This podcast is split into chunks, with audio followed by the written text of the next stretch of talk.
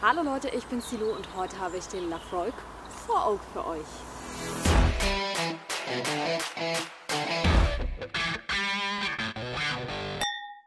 Wie ihr seht, habe ich es endlich mal wieder in den Wald geschafft. Es ist langsam Frühling, auch wenn es für mich drumherum gerade wieder sehr frostig aussieht. Wir haben irgendwie noch mal einen kleinen Kälteschub bekommen und ich freue mich aber ganz doll, endlich mal wieder ein Video für euch drehen zu können. Ich hoffe, ihr hört mich. Ich muss leider immer so ein bisschen improvisieren, wenn ich draußen bin. Und ähm, mein Mikrofonkabel ist zu kurz, um es bis an die Kamera zu kriegen. Ich hoffe, ihr hört mich trotzdem. So, wie gesagt, heute endlich mal wieder ein Lafroig. Den Four Oak habe ich schon ganz, ganz lange da. Ich glaube fast sechs Jahre und habe ihn nie aufgemacht bin irgendwie nie dazu gekommen, hatte immer einen anderen Lafroig offen und ich bin kein Fan davon, ähm, einfach ganz, ganz viele Flaschen offen zu haben und dann ähm, kippt mir die Hälfte oder so. Und ähm, ich hatte jetzt ganz, ganz lange keinen Lafroig offen und dann hatte ich mal wieder Bock auf Lafroig und habe mir den Voraug geschnappt. Ich bin ganz ähm, gespannt gewesen, ist auch schon ein Schluckchen was raus. Ich kann euch also schon so ein paar mehr Erfahrungen zu diesem Whisky teilen. Erstmal grundlegend ist ein Travel Retail Exclusive, das heißt, es gibt, äh, den gibt es zu kaufen in äh, Duty-Free-Shops im Flughafen oder wenn ihr irgendwo an der Grenze wohnt, ähm, gibt es manchmal dort auch solche Shops wie zum Beispiel, ich wohne in der Nähe der tschechischen Grenze, da gibt es ähm, auf tschechischer Seite immer solche zollfreien Shops, wo man dann solche exklusiven Sachen auch durchaus mal bekommt. Auf Fähren bekommt man das übrigens auch. Das hatte ich auf der Rückfahrt von Nordengland nach Amsterdam haben wir auch mal in dem Travel Retail Shop auf der Fähre vorbeigeschaut und man konnte fast alles kostenlos mal probieren. Außer natürlich die ganz teuren, exklusiven Sachen, da hat er mich nicht reingelassen, aber das war ähm, ganz, ganz cool eigentlich. Zurück zum Lafroig. So, jetzt ist ja wieder ein bisschen mit Balancieren verbunden.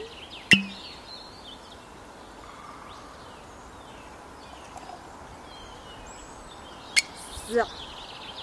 Der gute Tropfen hat 40 Prozent, wird äh, in einer 1 Liter Flasche geliefert. Was ich eigentlich ganz cool finde, immer bei den Travel Retail Sachen so, dass die dann immer ein bisschen in größerer Menge kommen. Und kostet so im Schnitt 55 Euro. Zum Preis sage ich nachher nochmal was, so 50, 55, manchmal 45. Je nachdem, auch jetzt müssen wir uns leider langsam an teurere Preise gewöhnen, aufgrund äh, der ganzen Brexit-Zoll-Geschichte. For Oak. Hier sind vier Fässer mit drin, ist ein No-Age-Statement. Und wir haben hier Ex-Bourbon Cask, wir haben Quarter Cask, wir haben American First Fill Cask, was so viel bedeutet wie Virgin Oak American Cask. Und wir haben European Cask, was ich leider nicht rausgekriegt habe, was für ein europäisches Fass das war. Ist das First Fill, also ist es Virgin Oak, ist es Ex-Sherry, ist es Export? Ich habe es nicht rausgekriegt, vielleicht wisst ihr da mehr. Dann schreibt es mal unten in die Kommentare rein. Ähm, was ich an der Reihe ganz interessant finde, ist tatsächlich, ähm, dass man das so ein bisschen aufbauen kann. Also wir haben den 10er Lafolk, der hat ein Ex-Bourbon Cask, dann haben wir den Quarter Cask, der hat Ex-Bourbon Cask und Quarter Cask, wie der Name sagt. Dann haben wir den Triple Wood, der hat Ex-Bourbon Cask, Quarter Cask und ähm, Ex-Sherry Cask, also Ex-Sherry Hogshead. Und dann haben wir den Four Oak, der sozusagen zu Ex-Bourbon, zu Quarter Cask noch das Virgin American Oak und das European Hogshead hat. Ähm, genau, da haben wir so ein bisschen diesen Aufbau der vier verschiedenen Fass, sag ich mal, Variationen. Ich bin gespannt. Ähm, Virgin American Oak ist ja immer sehr, sehr süß. Also ich erwarte entsprechend viel Vanille auf jeden Fall. Ähm, durch diesen Holzzucker, der dort sehr stark rauskommt. Amerikanische Eiche ist immer süßer als europäische Eiche. Ähm, Eye for Spirits kann das sehr gut erklären. Er löst das richtig in chemische Bestandteile auf. Da müsst ihr mal schauen. Der hat einen Podcast, den packe ich euch mal unten mit in die Infobox rein. Ähm, dort geht er wirklich mal ganz bis ins Detail auf dieses Thema Fassreifung ein. Das fand ich super interessant. Erstmal ein bisschen warm machen hier. Es sind so knapp 0 bis 1 Grad. Das ist natürlich nicht gerade förderlich für so einen Whisky. Ähm, meiner Meinung nach sollte er das aber durchaus packen. Ne? Also ein Whisky, der halt bei kalter Temperatur dann auf einmal nach gar nichts mehr schmeckt, ist mir genauso suspekt wie ein Whisky, den man am besten aus dem Gefrierfach servieren sollte. Vielleicht wissen einige, von welchem Whisky ich hier spreche. Er ist übrigens gefärbt und kühl gefiltert. Das ist, sage ich mal, relativ normal bei ähm, so Standardsachen. Ähm, hängt auch einfach damit zusammen, dass es natürlich weltweit verkauft wird und andere Länder, andere Sitten. Es gibt Menschen, die trinken das mit Eis. Wollen sie machen. Aber dann wäre es natürlich schade, wenn der Whisky trüb wird. Was mich persönlich jetzt nicht stört.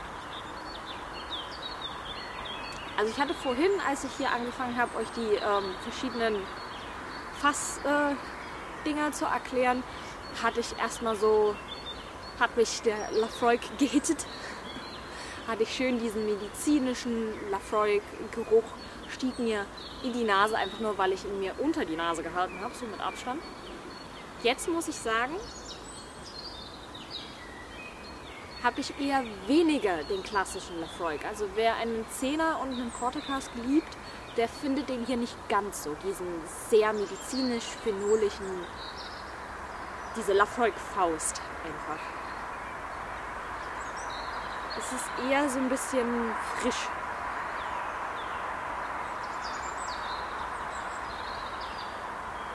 Erinnert mich so ein bisschen an Apfelsaft. Also es klingt jetzt böse, aber an so richtig schön frischen Apfelsaft vom Geruch her. Und so ganz leicht im Hintergrund hat man den Rauch, aber wirklich, wirklich sehr dezent. Schon stärker als jetzt zum Beispiel bei dem Highland Park, der ja einen sehr kräutrigen Rauch hat. Also es ist trotzdem dieser phenolische Rauch, aber steht eher im Hintergrund.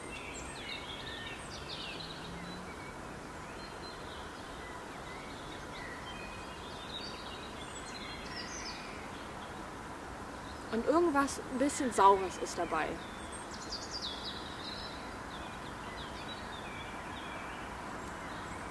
So wie so, so diese sauren Gummibärchen, aber so, so ganz, ganz stichelig.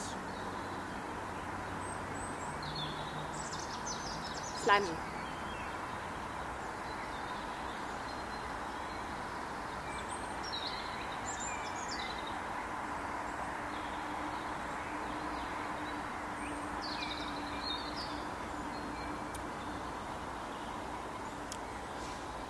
Hm.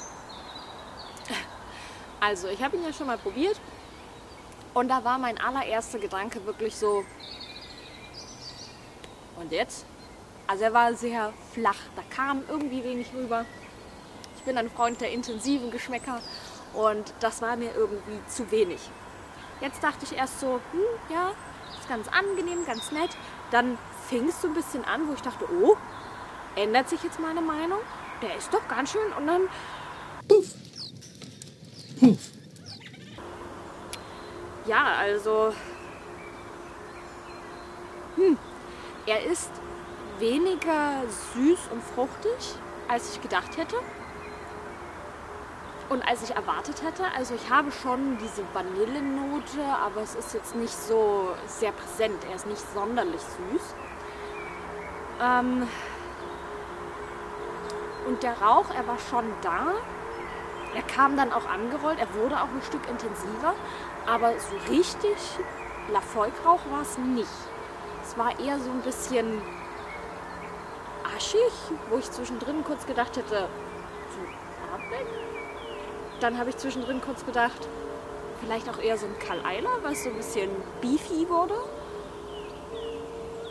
Aber so richtig wie so ein Quarter Cask, dass du halt einfach wirklich dieses Phenolige hast, war jetzt tatsächlich nicht. Riechen tut er für mich immer noch nach so saurem Apfel, so nach einem richtig sauren grünen Apfel. Grüner Apfel, wie wir hier in Sachsen sagen würden.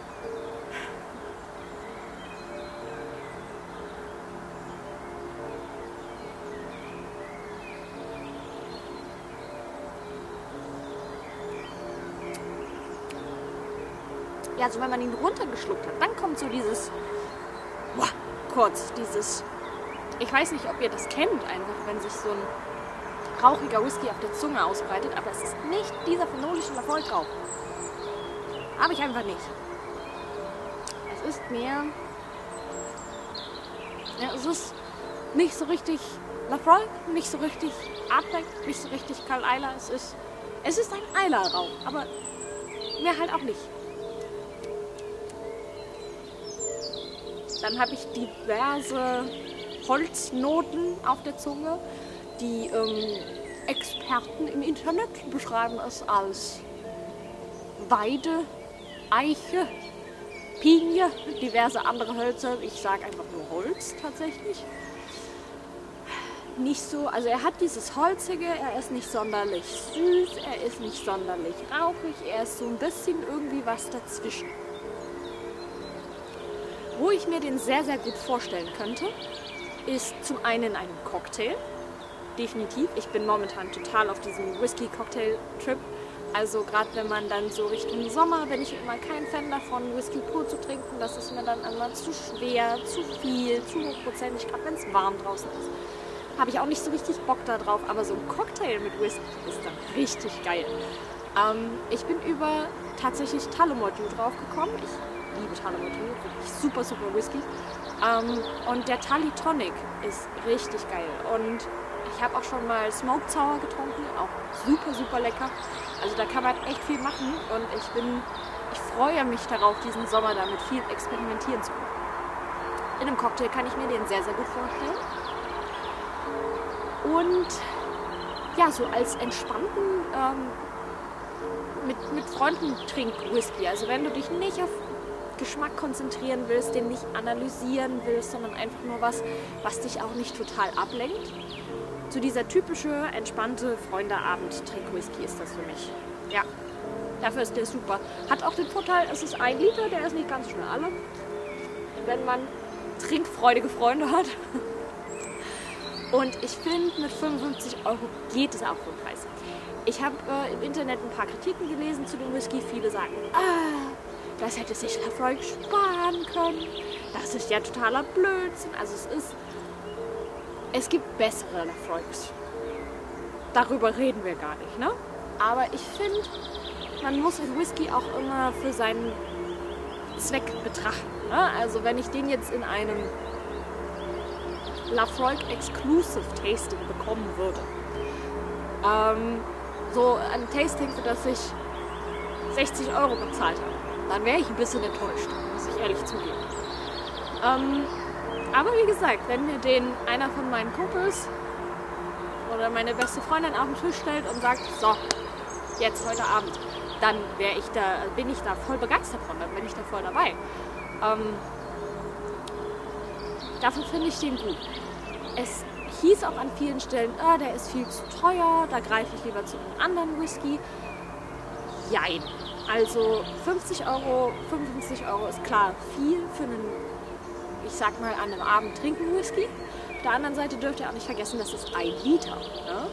Das ist keine 07er Flasche, da sind 300 Milliliter mehr drin. Da kann der, finde ich, auch mal 10 Euro mehr kosten. Und äh, der 10er Lafroy kostet auch im Schnitt 30 bis 35 Euro. Der Quarter Cast kostet im Schnitt 40 Euro. Und das sind nur 07er Flaschen. Deswegen finde ich persönlich das Preis-Leistungs-Verhältnis ähm, gerechtfertigt. Ähm, wie gesagt, ich würde ihn zum entspannt mit Freunden trinken empfehlen und äh, weniger für jetzt eine exklusive Verkostung.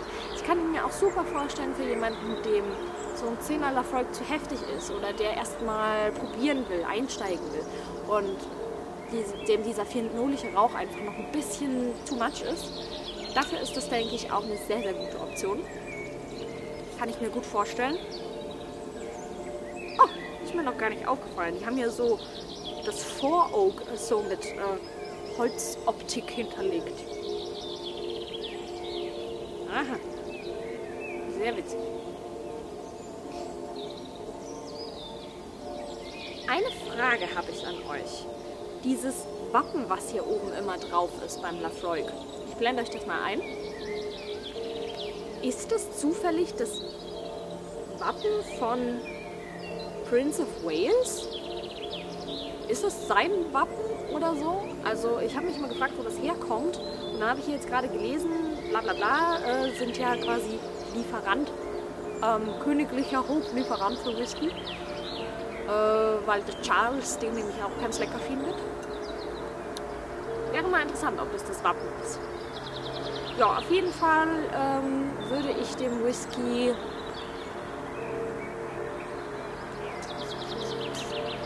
sechs von zehn Punkten geben, weil er wie gesagt ein guter Trinkwhisky ist. Er ist ein solider, guter Lafroig, ähm, aber jetzt nicht herausragende Top-Spitze.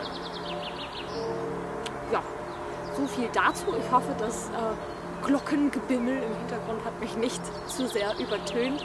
Ähm, ich hoffe, euch hat das Video gefallen, ihr hattet Spaß und ich freue mich, endlich wieder ein bisschen, vielleicht mehr Videos zu machen. Ähm, bis zum nächsten Mal. Slande.